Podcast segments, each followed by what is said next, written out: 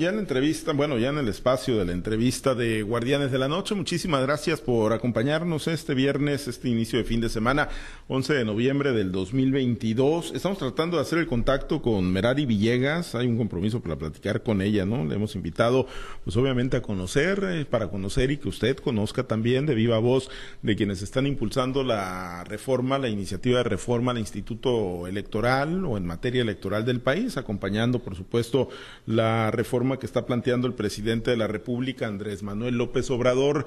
Y, bueno, pues conocer, obviamente hemos escuchado pues muchas voces que están haciendo la convocatoria para participar en esta marcha el próximo domingo, pero también, por supuesto, hemos recogido opiniones y hemos recogido los comentarios de quienes son los promotores y el por qué se necesitaría una reforma de esa magnitud en estos momentos de la vida política y pública del país. Y ya la tenemos lista, ya está con nosotros Merari Villegas, la presidenta del Comité Estatal del Partido Movimiento Regeneración Nacional Morena en el estado de Sinaloa. Merari, qué gusto saludarla. Muy buenas noches. Hola, muy buenas noches. Un gusto estar en este espacio. Muy buenas noches a todo tu radio escucha. Gracias, eh, Merari. Pues eh, indiscutiblemente la, la, discusión, la polémica, la polarización del país, porque pues hay que verlo también de esa de esa manera, eh, está centrada en lo que va a ocurrir, ¿no? El próximo domingo y no el domingo, sino en esta iniciativa de reforma electoral que pues ha planteado el presidente Andrés Manuel López Obrador, que obviamente pues ustedes como como partido de la cuarta transformación y del movimiento del presidente están acompañando y están impulsando en el, en el Congreso de la Unión y a nivel nivel nacional. Eh, Merari, ¿por qué, y lo pregunto así, ¿no? De, entrada para nuestro auditorio, ¿por qué hacer una reforma en materia electoral en estos momentos? Pues bueno, mira, eh, estamos viviendo tiempos de transformación, cambios profundos en la vida política del país. Eh, se requiere un cambio en el sistema político electoral de este país. Se requiere garantizar una democracia eh, más ciudadanizada, menos honorosa, sobre todo.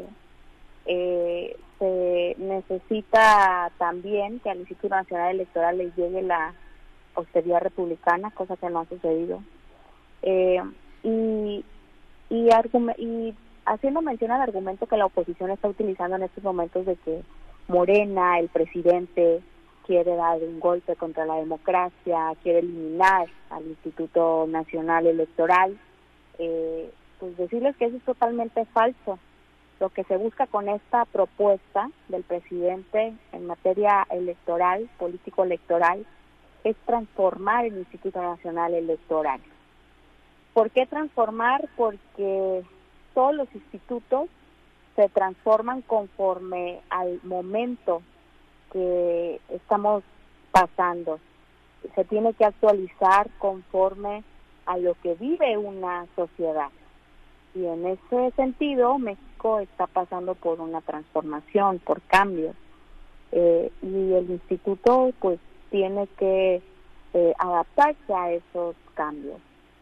No se elimina el, Instituto Nacional Electoral, vuelvo a insistir, se transforma, se, deselitiza, diría yo, el Instituto Nacional Electoral. Se busca tener un árbitro más objetivo, más imparcial, un instituto que cueste menos, un instituto en donde las eh, consultas se llevan a cabo. Eh, se pretende que se les dé menos presupuesto a los partidos políticos y eso es una es un reclamo social ciudadano yo la mayoría, al menos la mayoría de los ciudadanos con los que he tenido la oportunidad de hablar de estas propuestas, pues manifiestan no estar de acuerdo con la cantidad de presupuestos que se llevan los partidos políticos y también la cantidad de recursos con los que opera el Instituto Nacional Electoral.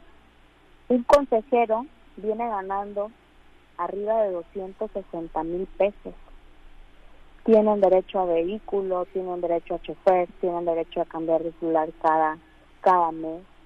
Tienen un seguro ahí medio extraño hasta para eh, riesgos de actividades extremas, una cosa así. O sea, ¿eso qué tiene que ver con la democracia? Pregunto yo. Y es porque el Consejo Electoral, eh, pues lo que lo mueve a los consejeros son intereses políticos intereses personales políticos.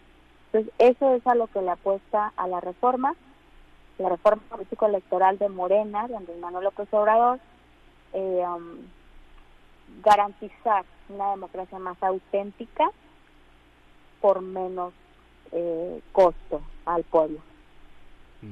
Ahora, eh, y bueno, el centro de la discusión también, por lo menos ahí lo han querido focalizar, ¿no? Quienes están en contra de la reforma, ah, en el señalamiento de que lo que se busca es que el presidente en turno, y en este caso el presidente López Obrador, tenga el control total sobre la autoridad electoral, así se llame, IFE, INE, Instituto Electoral y de Consultas, como le quede el nombre, pero que lo que se busca es tener control sobre el órgano electoral. A partir del 2003 fue que se empezaron a repartir la, la autoridad electoral en este país. Y hay que ponerle nombre, fue Felipe Calderón en conjunto con una parte del priismo en ese entonces fue que se repartieron las consejeros y los consejeros en ese momento. Porque también hay que reconocer que el Instituto Federal, en, eh, en ese entonces el IFE, Instituto Federal Electoral, eh, se crea pues con una buena eh, digamos, intención de querer aportarle al sistema democrático en este país. Y muchos personajes que con una convicción demócrata, que, trabajaron, que lucharon, que le apostaron para la creación de, ese instituto, que debo decir que hoy están en las filas de nuestro movimiento y que además fueron eh, autores de esta propuesta que el presidente presenta en la Cámara de Diputados. Estoy hablando como eh, Pablo Gómez, por ejemplo, que es autor de esta iniciativa, y Horacio Duarte, que también estuvo muy activo eh, en, esta, en esta creación. Eh, ¿qué, ¿Qué es lo que, lo que buscamos eh, realmente? pues queremos que deje de, de ser un consejo de cuotas, de cuotas y de cuates, como lo decimos, porque actualmente los partidos políticos son los que se reparten a las consejeras y consejeros. Eh, esa es una realidad. ¿Qué es lo que se está proponiendo? Pues bueno, que haga propuestas tanto la Cámara de Diputados como la Suprema Corte, incluso como el Poder Ejecutivo eh, también, y que al final sean los ciudadanos quienes decidan a través de una votación directa quienes quieren que sea su autoridad electoral.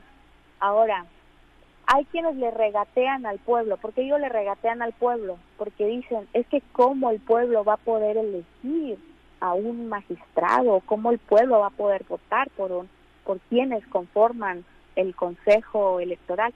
Pues por supuesto que sí, eso es lo que estamos buscando, que el pueblo se involucre cada vez más en, estas decisiones, que haya una auténtica democracia participativa en este país. No hay por qué tenerle miedo a la participación del pueblo. ¿Y quién organizaría, Merari, la, la elección de los consejeros?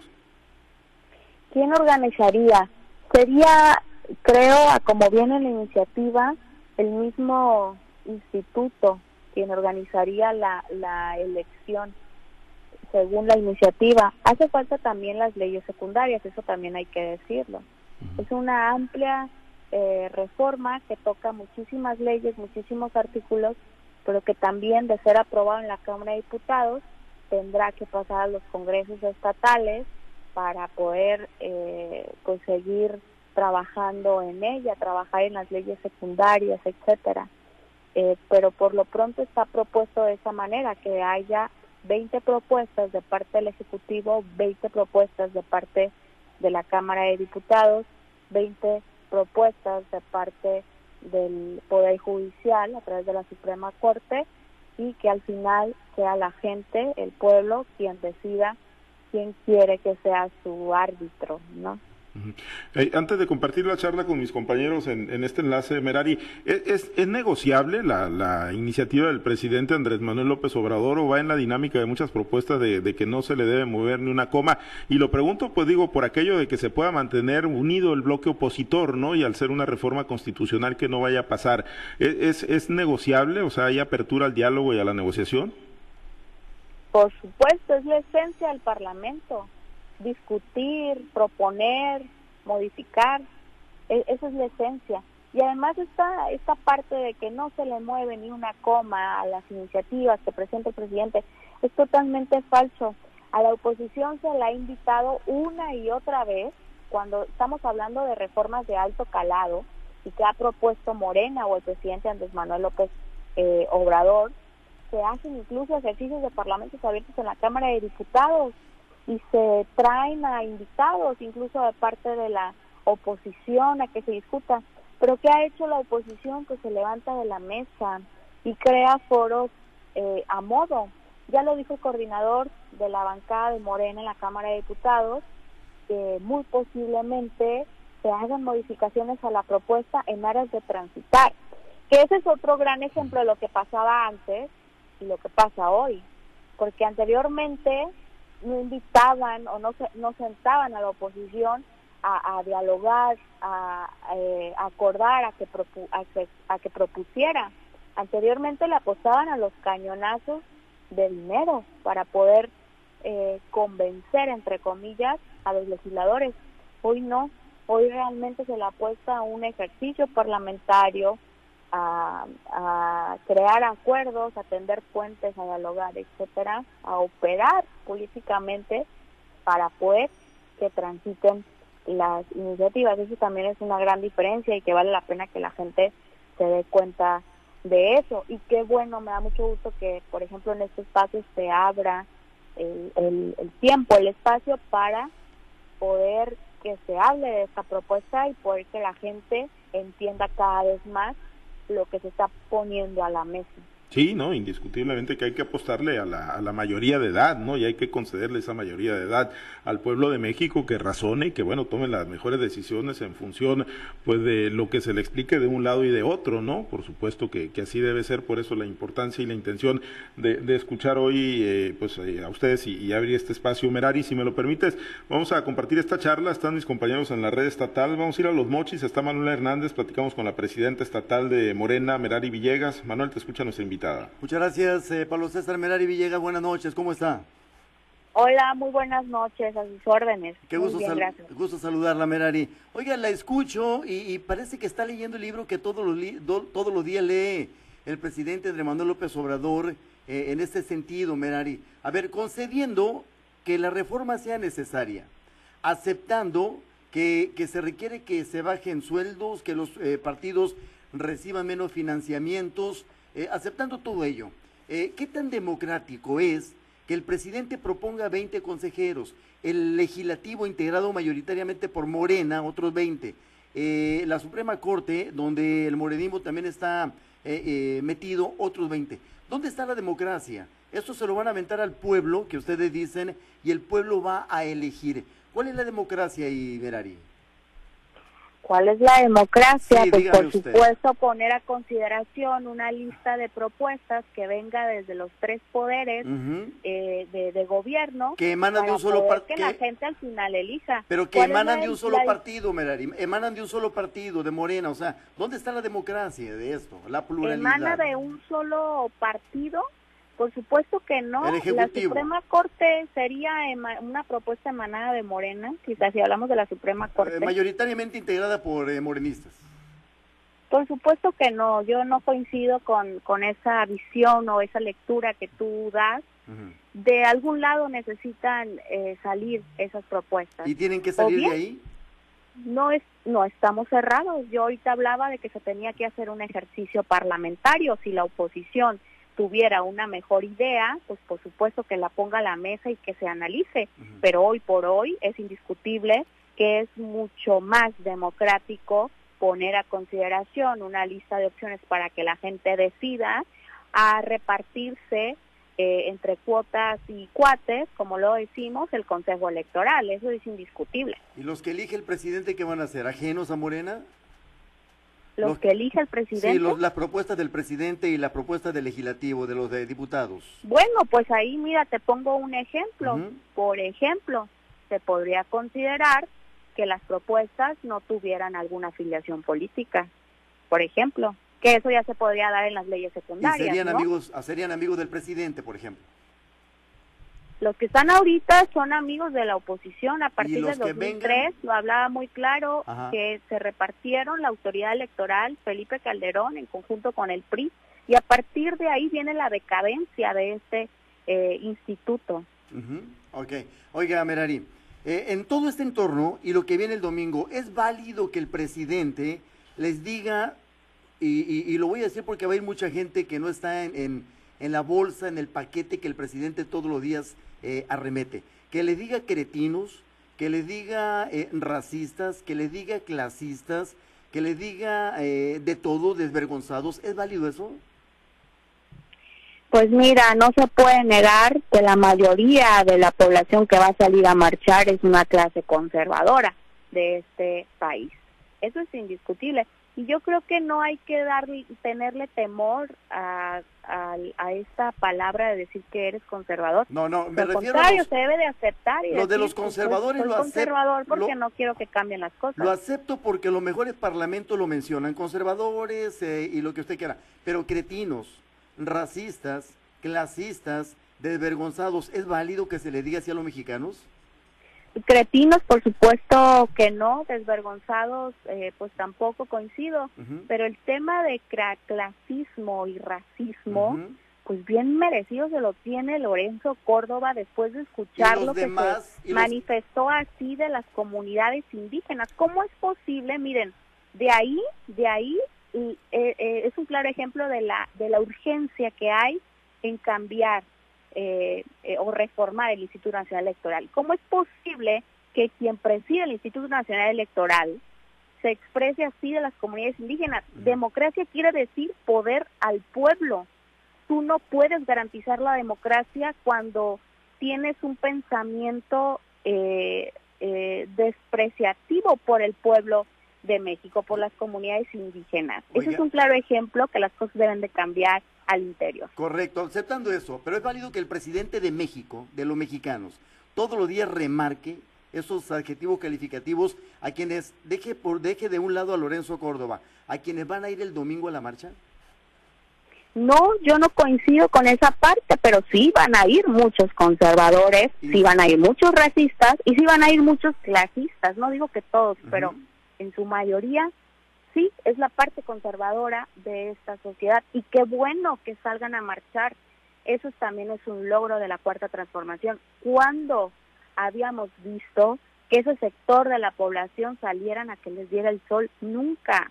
Qué bueno que ahora sí se garantice la libre manifestación, no como antes que se tenían que estar cuidando de los granaderos, del gobierno. Hoy no, hoy el presidente les dijo, adelante, estaba ocupado el zócalo, pero lo desocupamos para ustedes, adelante, manifiéstense. Es parte también de la democracia. Perfecto, Menari, pues muchísimas gracias, hay muchas cosas más que preguntarle, y de ahí de donde está, la invito a Culiacán, está Samuel Sánchez. Gracias. A usted. Gracias. Dirigente, ¿cómo se encuentra? Buenas noches. Hola, muy buenas noches, a sus órdenes, muy bien, gracias.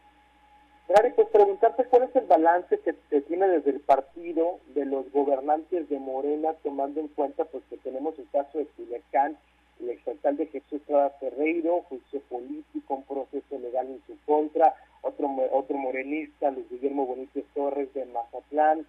Le están quedando de ver al partido a Morena los principios, a estas personas que fueron postuladas por Morena para quedar en el poder. Pues yo creo que eso fue una muestra de que pues en Morena no somos como los partidos en el poder anteriormente que se cubrían con un manto o con una sábana todos eh, y todas. Aquí hay procesos eh, penales que se tienen que llevar a cabo y, y no hay ahí un manto sagrado que busque la impunidad, por ejemplo.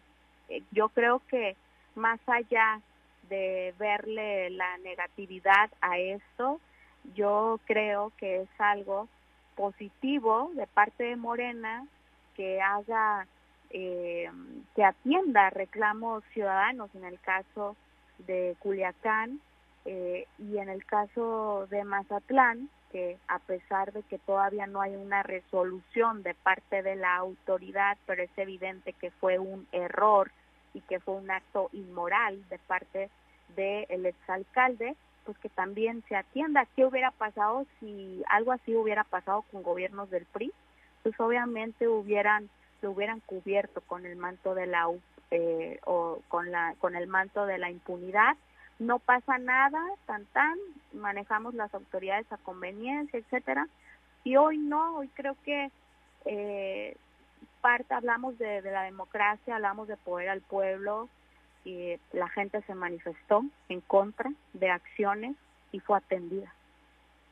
Precisamente uno de los principios de Morena es no mentir, no robar, no la corrupción. Sin embargo, estamos viendo que algunos funcionarios, aunque todavía no lo establece la ley, pero pues hay señalamientos o no lo, no lo establece la autoridad, mejor dicho, en el caso de estas denuncias contra esos exfuncionarios, Morena ante esta situación tendrá que ser mucho más selectivo, más estricto al momento de elegir a sus candidatos en el próximo proceso electoral. Sí, efectivamente, nuestros principios son no robar, no mentir y no traicionar al pueblo.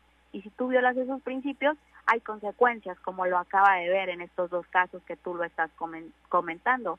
Ahora, hay que hacer mayores filtros para garantizar que eh, las propuestas que hagamos frente a la ciudadanía en el próximo proceso electoral efectivamente sean garantías, por supuesto. En eso estamos trabajando. Yo lo he dicho, dentro de la pluralidad y diversidad de este movimiento, el gran reto es formar eh, eh, cuadros preparados para el próximo proceso electoral, apostarle a la formación política e ideológica y que quienes postulen las siglas de Morena en el próximo proceso electoral sepan bien a lo que van, entiendan de lo que se trata este proyecto, tengan convicción firme, tengan principios y de esa manera la gente pueda estar tranquila de, de si les dan el voto a los a las los candidatos de Morena, pues va a ser eh, garantía que van a hacer un papel a la altura de lo que el pueblo se merece. ¿consideras que los actuales gobernantes que están en el poder por el partido de Morena tienen áreas de oportunidad desde el gobernador Rubén Chamoya hasta alcaldes y otros funcionarios, incluso secretarios que también de ayuntamientos o el propio eh, gobierno del estado o incluso los diputados tienen áreas de oportunidad que mejorar o todo va muy bien, todo va pintando de color de rosa. No, no, por supuesto, siempre hay áreas de oportunidad nunca es color de rosa nada, siempre es una lucha constante, siempre debe haber una mejora constante, pero ha habido muchísimos logros que no se pueden negar, grandes logros que, que están transformando la vida pública de, de Sinaloa y de, y de México.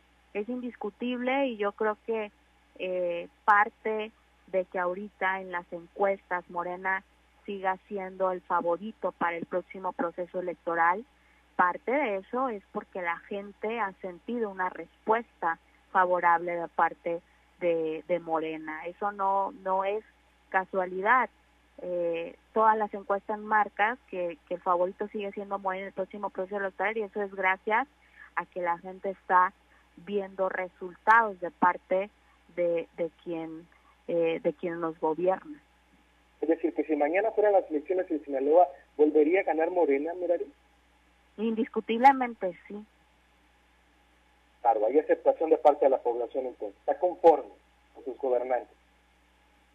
Según la, todas las encuestas que me han presentado, Morena seguiría siendo el favorito para ganar el próximo proceso electoral. Muy bien, pues muchas gracias por esta parte de la conversación, de la entrevista. Hay muchos temas que dialogar contigo. Voy a hacer el micrófono a mi compañera Diana Bon, que se encuentra en Guasave. Adelante, Diana, y Merari, muy buenas noches. Buenas noches, gracias. Gracias, Samuel. Buenas noches. Un gusto saludarla desde Guasave. Hola, muy buenas noches. Saludos a Guasave. Pues continuando un poquito con el tema de los procesos electorales y de los cuadros, el diputado local Feliciano Valle Sandoval dejó al PRI a principios de octubre, si no me equivoco, y se le ha visto en fotos con el gobernador y cerca de esta fracción, de la fracción morenista. ¿No ha habido acercamiento con él desde la dirigencia de Morena? ¿Algún diálogo? No, no conozco al diputado. Me tocó ser diputada local en la legislatura en la 64 legislatura en el Congreso del Estado, lo conozco, pero no ha habido ningún acercamiento con Morena. Ni, ni intenciones de parte de él hasta ahorita, que ustedes, no. que haya llegado hasta ustedes, pues. No, tampoco, no me han llegado tampoco este pues alguna petición, solicitud, invitación de parte de él a dialogar en absoluto. Muy bien, pues entonces ahora sí cambiando un poquito de tema, acá en Guasave hubo cambios hace unos días en algunas áreas del gabinete municipal y el alcalde ya declaró ante medios de comunicación que le va a dar algunas posiciones a Morena, pero que estaba esperando las propuestas directamente de usted. ¿Ya se las hizo llegar o todavía no, no las ha entregado?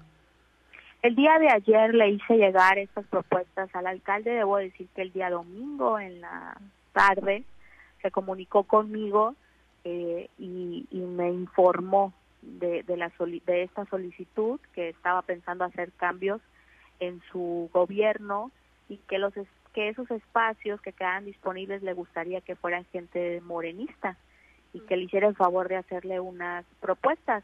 Él lo comentó públicamente el día lunes y en el transcurso del día me estuvieron hablando compañeros y compañeras morenistas de Guasave eh, haciendo propuestas para que yo a su vez se las hiciera al alcalde, cuál fue el criterio que aplicamos, la trayectoria en Morena, que obviamente que hayan trabajado en, en, en el pasado 2021, eh, que sean perfiles, en la campaña, perdón, 2021, que, que sean perfiles eh, que tiendan puentes, que sean perfiles que sean bien vistos por el morenismo, digamos, y sobre todo también me dio gusto que algunas propuestas se repitieron de parte de varios compañeros y, y fue fue el criterio que, que aplicamos para hacerle las propuestas al alcalde. Pero insisto, eh, al final yo agradecí mucho la disposición del alcalde, la apertura que ha demostrado es, es señal de que de que hay una disposición y está en la intención de, de tender puentes con, con la base morenista en Guasave, pero al final será su derecho, es su derecho, será su decisión. Eh, yo solamente atendí la solicitud que él me hizo. No pasa nada si decide no incluir a ninguno de los de la lista. O sea, no, no, van, no van a tener ese acercamiento como para pedirle, pues para pedirle. Sí, eh, si, si, decide, si decide, por ejemplo, el alcalde no incluir a ninguno de los perfiles que, que le que le facilitó en los puestos que están vacantes, eh, no va a haber un acercamiento como para eh, pues pedirle que se incluya Morena en el gobierno tampoco. No, claro, pues es que esta solicitud salió de él, no salió de esta dirigencia, salió de él. Eh, me dio mucho gusto, lo vuelvo a repetir, pero al final él tendrá la decisión. Si no la considera, si no la toma en cuenta, pues sus, sus razones tendrá. O sea, es el derecho de él. Nosotros solamente estamos haciendo la propuesta como él nos la solicitó. Fue, fue en atención, pues. ¿Y le especificó las posiciones, dirigente, o no?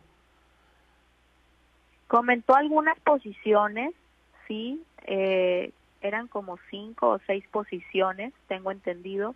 No recuerdo ahorita todas, pero una de ellas era la Junta de Agua Potable, Tránsito, leí por ahí, eh, Desarrollo Sustentable, creo que también, y las otras no las recuerdo, la verdad.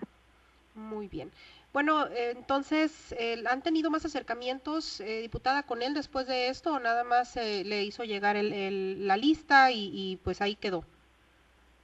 Sí, nada más le hice llegar la lista, le escribí un mensaje, me dijo que lo iba a revisar eh, y, estamos en la espera de su respuesta. En el caso de la Junta de Agua Potable, ¿le hablaba de la gerencia? ¿O nada más le dijo que era un eh, área de la Junta de Agua Potable? Nada más un área. Ah, no, no leí gerencia, ¿eh? No ah, leí gerencia, pero sí decía... Un puesto administrativo de los que de los que hicieron el cambio. Sí. Muy bien, diputada, pues muchas gracias. Gracias y si me mm. permite, pues vamos a seguir y vamos allá a la región de Lébora. Allá está mi compañero Carlos Iván. Gracias, eh, diputada, le dije, ¿verdad? Gracias, dirigente. Gracias. Soy diputada con licencia. no te equivocas. Gracias. Vamos, vamos allá a la región de Lébora. Carlos, adelante, buenas noches. Muchas gracias, Diana Merari. Buenas noches, te saluda Carlos Orduño. Hola, buenas noches, Carlos, a tus órdenes. Gracias. Eh, Merari, que se haya ocultado una información que no le convenía al Instituto Nacional Electoral en esta encuesta, que pues había una clara este, tendencia a respaldar la propuesta que se ha hecho por parte del gobierno federal. ¿En qué posición eh, deja al Instituto Nacional Electoral? Eh, qué bueno que mencionas esa parte porque se hace una encuesta por parte del Instituto Nacional Electoral, pues para revisar o para darse cuenta o idea si la gente está a favor o en contra. Y resulta que los resultados de la encuesta, pues, no le favorecen al presidente consejero del Instituto Nacional Electoral y deciden no sacarla. Eh, pero ¿qué hubiera pasado si el resultado hubiera sido lo contrario inmediatamente? lo, lo sacan con bombo y platillo, ¿no?